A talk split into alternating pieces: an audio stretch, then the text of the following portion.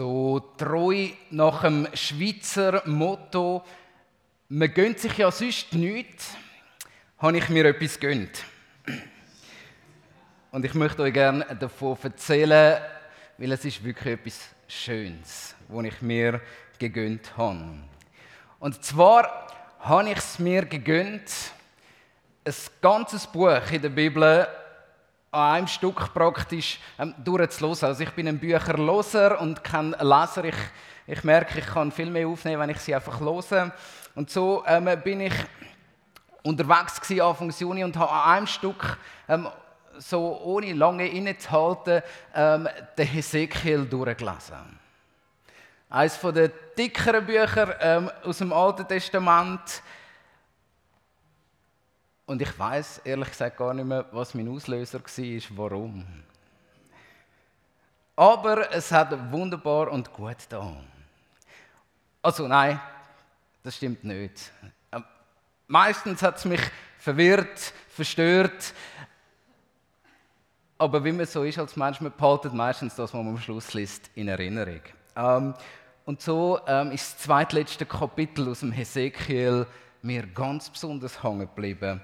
Und ich möchte euch heute Morgen im dritten Teil nicht zurück ins Hamsterrad. Also wie können wir als Menschen von Gott, als Christen, die Welt jetzt prägen? In dem Sinn möchte ich das Kapitel lesen aus einem Prophet, der sehr, sehr, sehr viel geschrieben hat. Und darunter hat es auch schöne Sachen. Und darum ähm, Kapitel 47. Für uns heute Morgen die ersten zwölf Verse. Und dort heißt dann brachte er mich zurück zum Eingang des Hauses, also zum Tempel. Und sieh, Wasser quoll unter der Schwelle des Hauses hervor, nach Osten, denn die Vorderseite des Hauses war nach Osten gerichtet. Und unter der südlichen Seite des Hauses, südlich vom Altar, floss das Wasser hinab und dann führte er mich hinaus auf den Weg durch das Nordtor und ließ mich außen herumgehen zum äußeren Tor, das nach Osten gerichtet ist. Und sieh, aus der südlichen Seite sprudelte Wasser. Während der Mann hinausging nach Osten, hielt er eine Messschnur in seiner Hand und er maß tausend Ellen ab. Und dann ließ er mich durch das Wasser gehen. Das Wasser reichte mir bis an die Knöchel und er maß erneut tausend ab und ließ mich durch das Wasser gehen. Das Wasser erreichte mir bis an die Knie. Und er maß nochmal tausend Ellen ab und ließ mich hindurchgehen. Das Wasser reichte mir bis an die Hüften. Und er maß nochmal tausend Ellen ab. Da war es ein Fluss, durch den ich nicht mehr gehen konnte denn das Wasser war so tief, dass man im Wasser nicht hätte schwimmen können. Äh, das, Entschuldigung, dass man im Wasser hätte schwimmen müssen. Ein Fluss, der nicht durchschritten werden konnte. Und er sprach zu mir, hast du gesehen, Mensch? Dann führte er mich zurück an das Ufer des Flusses.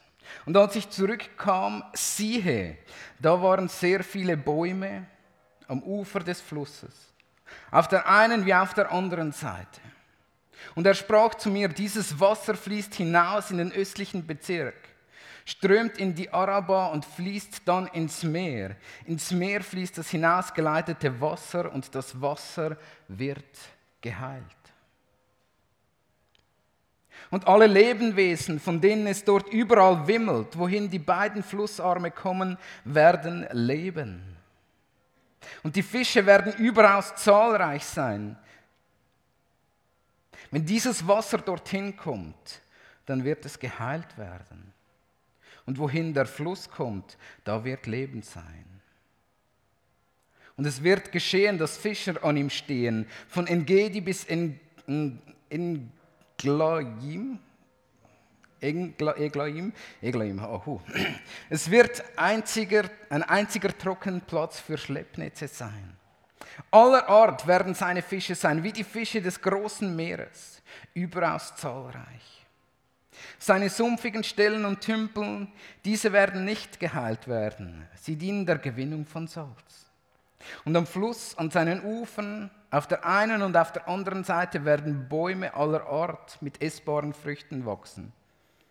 Ihre Blätter werden nicht welken und ihre Früchte werden nicht aufgebraucht. In ihren Monaten werden sie Früchte tragen, denn ihr Wasser kommt aus dem Heiligtum. Und ihre Früchte werden als Speise dienen und ihre Blätter als Heilmittel. Was für ein schöner Text, was für eine schöne Vision, wo der Hesekiel von Gott bekommen hat. Ein Fluss, wo aus dem Heiligtum strömt. Ein Fluss, wo zuerst mal alles Wasser, das er reinfließt, heil macht. Und plötzlich fängt es an sprießen um den Fluss herum und Bäume wachsen und die Bäume haben Früchte und Blätter dran, die noch mehr zur Heilung dienen. Es wird wieder Leben entstehen. Und ich habe gemerkt, ähm, auch in meinem Bibellesen, ähm, ich klammere mich gern fest an solche Kapitel und sage, wie schön Gott ist es doch. Aber wenn wir die Kapitel anschauen und lesen, ähm, da ist ganz viel von Heilig. Ähm, etwas muss heil werden, etwas muss wieder ganz werden, ist dreht drin. Und ich bin froh, habe ich den Hesekiel als Ganzes durchgelesen, weil ähm, die 46 Kapitel, nein, nicht ganz die 46, etwa 40 Kapitel vorher, ähm, redet vor allem davon, was nicht heil ist in dieser Welt. Was kaputt ist in dieser Welt. Der Hesekiel ähm, wird als 25-jähriger Mann aus seinem Leben rausgerissen. Er fängt sich an vorbereiten zum Priester werden am Heiligtum, am Tempel von Gott in Jerusalem. Und plötzlich steht ein fremdes Heer vor dem Tor von Jerusalem. Und plötzlich kapitulieren ähm, die mächtigen Leute von Jerusalem und gehen alles auf. Der Hesekiel mit seinen ganzen Verwandten, ähm, von denen, die nicht getötet werden oder sonst noch jemand hin verschleppt, wird nach Babylon verschleppt. Und ein neues Leben fängt für ihn an. Der Priesterdienst fängt im Alten Testament mit 30 an. Und wo er 30 ist, wird beschrieben im Hesekiel 1, ich bin an den Fluss von Babylon gesessen und die erste Vision ist gekommen. Ein Priester ohne Heiligtum. Ein Priester ohne Tempel, wo er Gott hat können begegnen. Hockt irgendwo in der Gefangenschaft in einem Land, wo es ihm nicht gut geht. Und, und dann fängt es an, über 20 Jahre hinweg verkündet der Hesekiel Gericht über die verschiedenen Völker und Gericht über sein eigenes Volk. Gott macht immer und durch die ganze Bibel wieder klar, dass die Welt nicht in Ordnung ist. Sie ist nicht fertig. Sie ist nicht perfekt. Es passieren Sachen, die man nicht einordnen können. Das Volk von Gott, das Volk der Juden hat unglaublich müssen leiden, schon in dieser Zeit. Und in diesen 20 Jahren, wo der Hesekiel die Prophezeiungen hatte, äh, ist unsägliches Leid über die Juden gekommen. Die, die noch in Jerusalem zurückgeblieben sind, über die werden ganz furchtbare Sachen berichtet. Bis hin zu Kannibalismus. Weil sie so arg belagert worden sind. Also der Hesekiel, der wohnt, und jetzt excuse, ähm, erlaubt mir die Seitenhieb, nicht im äh, schönen Riechen vom 21. Jahrhundert. Wo die Welt einigermaßen in Ordnung ist, wo es wunderbar grün verrissen ist. Der Hesekiel, der wohnt mitten im Seich von seiner Generation. Da ist nichts Schönes dran. Und Gott redet immer wieder mit dem Hesekiel, macht ihm Sachen bewusst und, und Sachen klar. Und nach 20 Jahren, wo er brutale Sachen hat müssen hören und brutale Sachen hat müssen sagen, kommen die Visionen von der Hoffnung. Schaut, unsere Welt ist auch eine Welt, die nicht in Ordnung ist. Und wenn ich auch überzeugt bin, dass der Coronavirus ähm, deutlich weniger schlimm ist als manches, was schon passiert ist auf dieser Welt, ist es gleich eine Situation, wo viele ins Elend gestürzt sind. Ich bin letztens über einen Zeitungsbericht gestolpert diese Woche, wo eine Familie auf Tutti, auf dieser Online-Plattform, ähm, Kinderspielzeug gegen Essen anbietet in der Schweiz. Weil anscheinend das Sozialsystem so nicht verhebt. Wir haben tatsächlich schwierige Schicksale. Wenn wir ähm, nur ein paar Jahre zurückdrehen in, unserer Geschichte, wir müssen, müssen keine 100 Jahre zurückgehen. Ähm, wir gehen, ähm, ich tue es jetzt gleich sagen, wir gehen nach Nordfrankreich, weil mich ähm, so, so interessiert, wie, wie dann die Alliierten ähm, gelandet sind. Und so sind wir nach Nordfrankreich gekommen. Aber mit dem Ganzen, wo ich auch noch mal angefangen habe, mich zu beschäftigen mit dem Zweiten Weltkrieg, wenn man sieht, was für eine kranke Brutalität sich da hat entfalten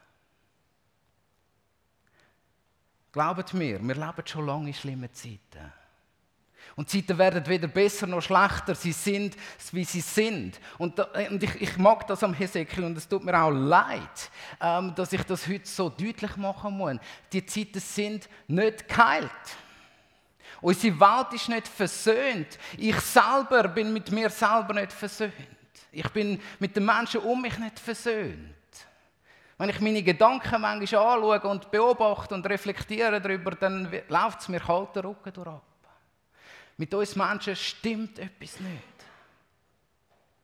Wir brauchen Heilung. Wir brauchen neues Leben. Ja, es, es kommen nicht bessere Zeiten gerade auf uns zu, wahrscheinlich in den nächsten Jahren.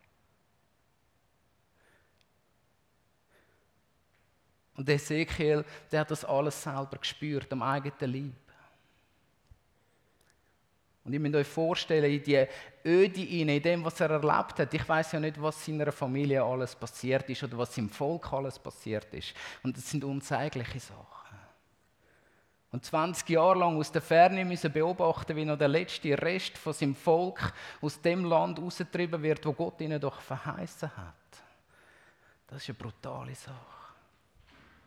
Und schaut, und wir kommen so einen anderen Blick über auf das Kapitel, wo so viel Leben drin hat, wo so viel Hoffnung drin hat. Und das ist das, was ich meinte, in einer Welt, wo ganz und gar nicht in Ordnung ist, gibt es gleich den Moment der Hoffnung drin. Vor zwei Wochen haben wir darüber geredet, dass Jesus uns einladet, mit ihm zu kommen, zu lernen, zu schauen, was er macht. Letzte Woche haben wir darüber geredet, was es heißt, zu bleiben bei Jesus. Und heute reden wir darüber mit dem Hesekiel 47, was Gott tut, wenn wir dann bei ihm sind. Und es ist so schön, wie der Text anfängt. Der Hesekiel nach 20 Jahren, ähm, wo er all die Prophetien hat müssen machen, die gar nicht schön sind und all die Nachrichten gehört hat, hat vielleicht resigniert und gesagt, ach komm, jetzt halten wir noch durch, die letzten paar Jahre noch leben und dann wird hoffentlich alles besser oder es ist nichts mehr. So, so könnte man es auch machen. Vielleicht hat er resigniert, vielleicht auch nicht. So oder so heißt es im Start von dem Kapitel und ähm, da möchte ich uns gerade mit Ihnen reden. Das heißt, dann brachte er mich zurück. So startet das Kapitel. Gott kommt und nimmt den Hesekiel zurück. Und mir scheint es so, dass wir ähm, als Christen ja momentan, und das habe ich ja auch so gesagt, wieder zurück in das Hamsterrad rennen und uns möglichst fest beschäftigen, aber trotzdem nicht vorwärts kommen. Und der Text der bietet uns einen echten Ausweg. Und ich möchte euch so mal herausfordern, in den nächsten ähm, fünf, fünf Wochen oder sechs Wochen, wo, wo vielleicht nochmal eine ruhigere Zeit kommt, wenn Ferienzeit ist, dass er euch nochmal ähm, wirklich einlädt. Der Text, und Gott bittet, nimm mich raus. Dann brachte er mich zurück. Gott hat den Hesekiel genommen und ihn ins Heiligtum zurückgebracht, an den Ort, wo er hergehört. An dem Ort, wo seine Berufung drin war. Er war Priester, er hat zu einer Priesterfamilie gehört. Gott hat ihn dort hingebracht, wo er hingehört. Und Gott möchte dich, er möchte mich wieder dort hinbringen, wo wir hingehören. Und das ist die Hoffnung aus dem Text heraus. Gott will dich rausnehmen aus dem Hamsterrad, wo so viel bewegt, aber eigentlich immer noch stehen bleibt. Und er möchte dich einladen und dir etwas zeigen. Er möchte dich eintauchen lassen in den Lebensstrom, der von seinem Heiligtum herkommt. Und das in einem ganz gemächlichen Tempo.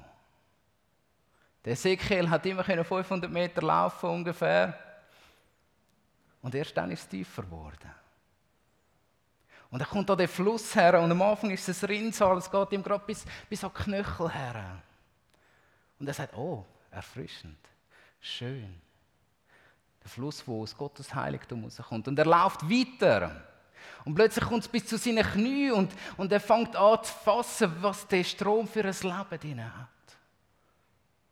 Und er läuft weiter und es kommt an seine Hüfte und er sagt, wow, ist das schön, in dem Strom hineinzustehen. Bis er an den Ort kommt, wo er nur noch eintauchen kann, nur noch schwimmen kann. Was heisst, wo ich mich ja so grausam verlassen habe, in dem Wasser hat man nur noch schwimmen drinnen. Und schaut, als Christ habe ich manchmal den Eindruck, wir stehen am Rand von dem Fluss und schauen da ein bisschen, wie, wie das Leben vom Heiligtum an uns vorbeizieht und denken, ist eigentlich schon noch schön, oder? Aber ich habe den Eindruck, dass Gott uns möchte in den Fluss hineinnehmen. Der Fluss, der Heil macht. Der Fluss, der ganz macht. Der Fluss, der mich heil macht. Der Fluss, der schlussendlich die ganze Welt heil macht. Und erst, wo der Hesekiel mit in dem Fluss schwimmt, kommt die einzige Frage, die ihm Gott stellt, in dem ganzen Text hinein. Das einzige Gespräch, könnte man sagen. Er fragt, Mensch, hast du es denn du gesehen? Gott fragt uns, dann, zuerst lässt er uns mit Leben überströmen. Und dann fragt er, mach mal die Augen auf. Hast du es du überhaupt gesehen? Und dann fängt der Hesekiel an, umzuschauen. Was passiert eigentlich sonst noch gerade? Ähm, er, er, kommt aus einer Wüste. Ähm, Babylon ein wüster Staat, ein wüstes Volk, ähm, hat vielleicht auch schöne Flecken gehabt, aber, aber er, er läuft in den Fluss rein und, und wo er reinläuft, ist irgendwie alles trocken und wo er in dem Fluss innen ist, schaut er plötzlich um sich herum und plötzlich sieht er überall, ähm, neben dem Fluss, wo angefangen hat zu fließen, ähm, kommen Bäume auf. Es fängt an leben. Er sieht plötzlich, ähm, wie die Menschen dort sind am Fluss, am Fischen, ähm, wie es ganz viele ähm, Netze zum Trocknen aus, äh, ausgelegt hat, was so viel bedeutet. Es hat genug für alle. Und er sieht, wie Gott Leben schenkt, wie Gott neu macht. Und schaut, da drin ist so eine große Hoffnung für uns, die kaputte Welt. Gott macht es wieder neu. Ich kann mir vorstellen, dass der Hesekiel, als er gesehen hat, mit seinen Augen, was alles aufblüht, dass in seinem Herz etwas aufblühen hat. Echte, tiefe Hoffnung. Und die Bibel verkauft uns diese Hoffnung nie als Mogelpackung. Sie sagt nicht, jetzt ist schon alles gut. Sondern sie sagt in aller Deutlichkeit, es wird alles gut. Und das Bild von dem Fluss und von diesen Bäumen, ich weiß nicht, wem das alles bewusst ist, das kommt exakt nochmal vor in der Bibel. Und zwar im allerletzten Kapitel der Bibel. Darum ist der Hesekiel auch ein bisschen wie die Geschichte der Bibel. Ein Haufen, Haufen Gerichte, ein Haufen gemeine Sachen, ein Haufen Holz, dann wieder gemein. Und dann lang warten und am Schluss kommt es. Offenbarung 22, ich möchte euch das vorlesen. Und er zeigte mir einen Fluss mit dem Lebenswasser, der klar ist wie Kristall und er entspringt bei dem Thron Gottes und des Lammes. Und in der Mitte zwischen der Straße und dem Fluss nach beiden Seiten hin sind Bäume des Lebens, die zwölfmal Frucht tragen jeden Monat spenden sie ihre Früchte. Und die Blätter der Bäume, Bäume dienen zur Heilung der Völker.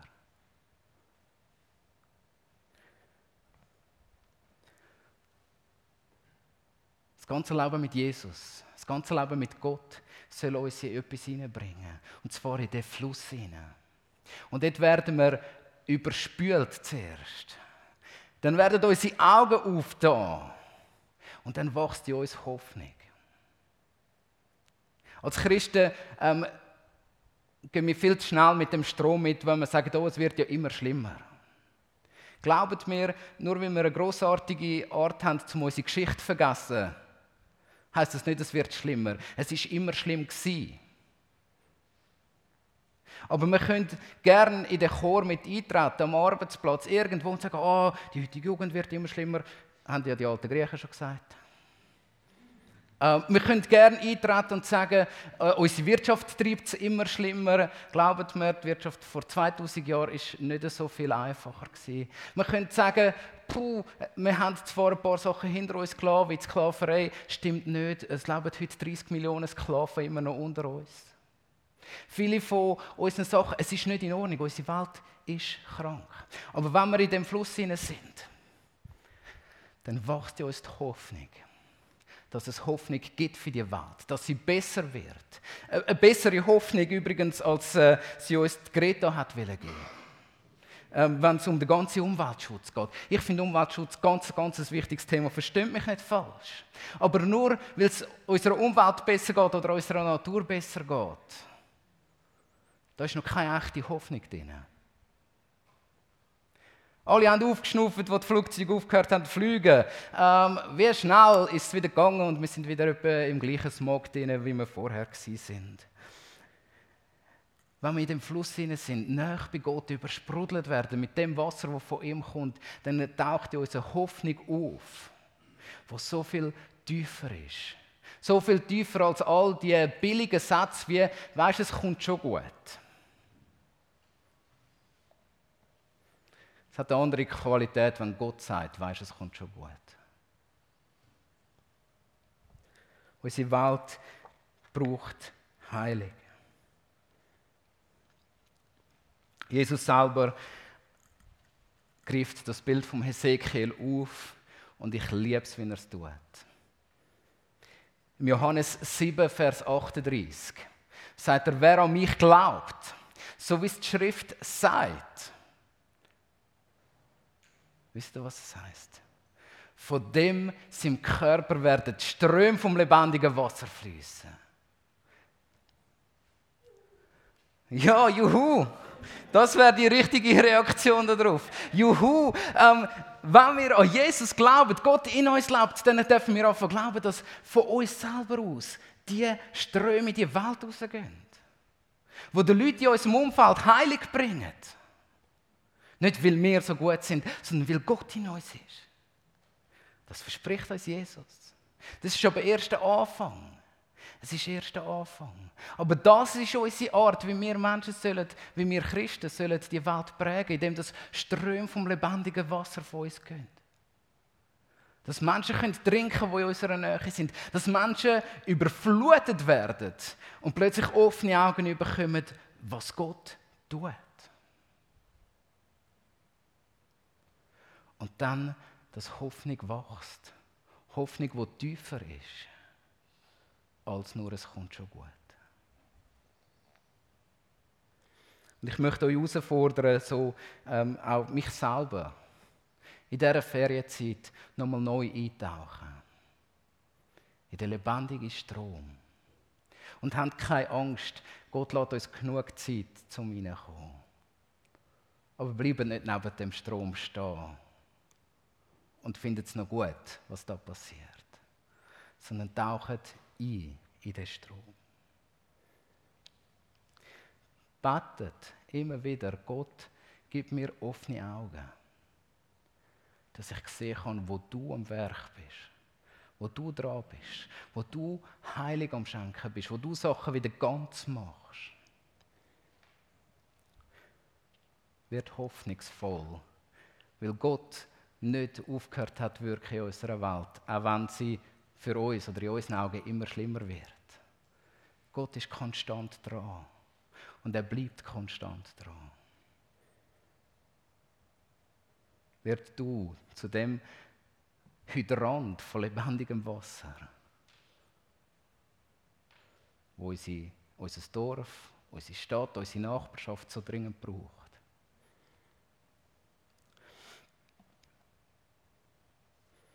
In fünf Wochen feiern wir wieder miteinander Gottesdienst.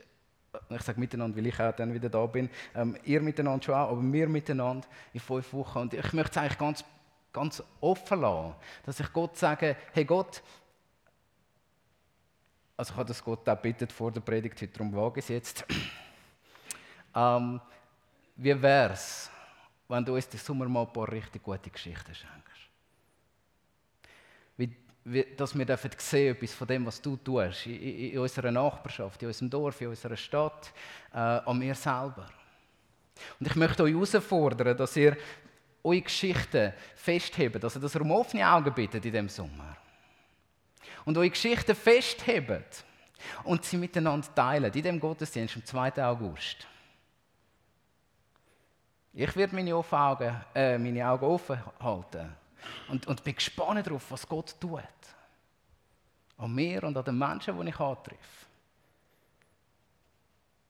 Ich habe kein Wort Französisch, aber das macht nichts. Ich glaube, dass Gott mir Begegnungen wird schenken in diesen Ferien, die, die wirklich prägend sind.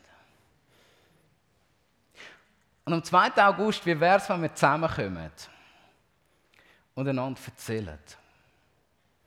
Von dem Lebensstrom, wie der mich überspült hat von dem, was Gott mir gezeigt hat, wo er Heilig geschenkt hat. Oder von dem, was Gott geschenkt hat an Begegnung mit ihm, mit anderen Menschen. Also behaltet eure Augen offen, ihr dürft mir die E-Mail schreiben, ich werde sie nicht lesen, ich verspreche es. Ähm, erst kurz vor dem Gottesdienst.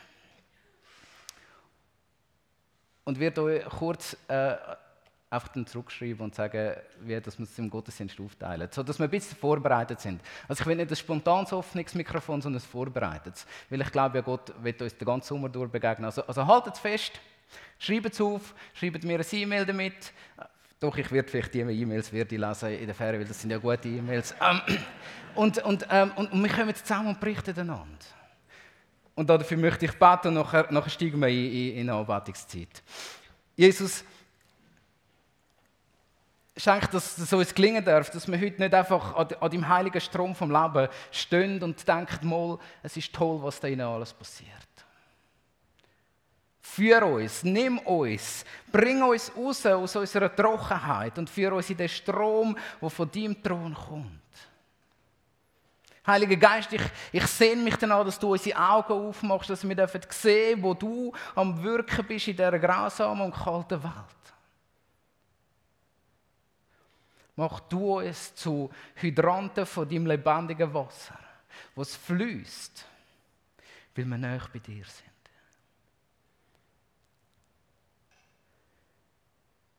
Erquick du deine Gemeinde neu in diesen Ferien, in dieser Sommerzeit. Komm du, begegne du uns. Und zeig uns, wo du dran bist. Wir wollen mithelfen, mitschauen, mitleben, dort wo du dran bist. In deinem Namen, Jesus. Amen.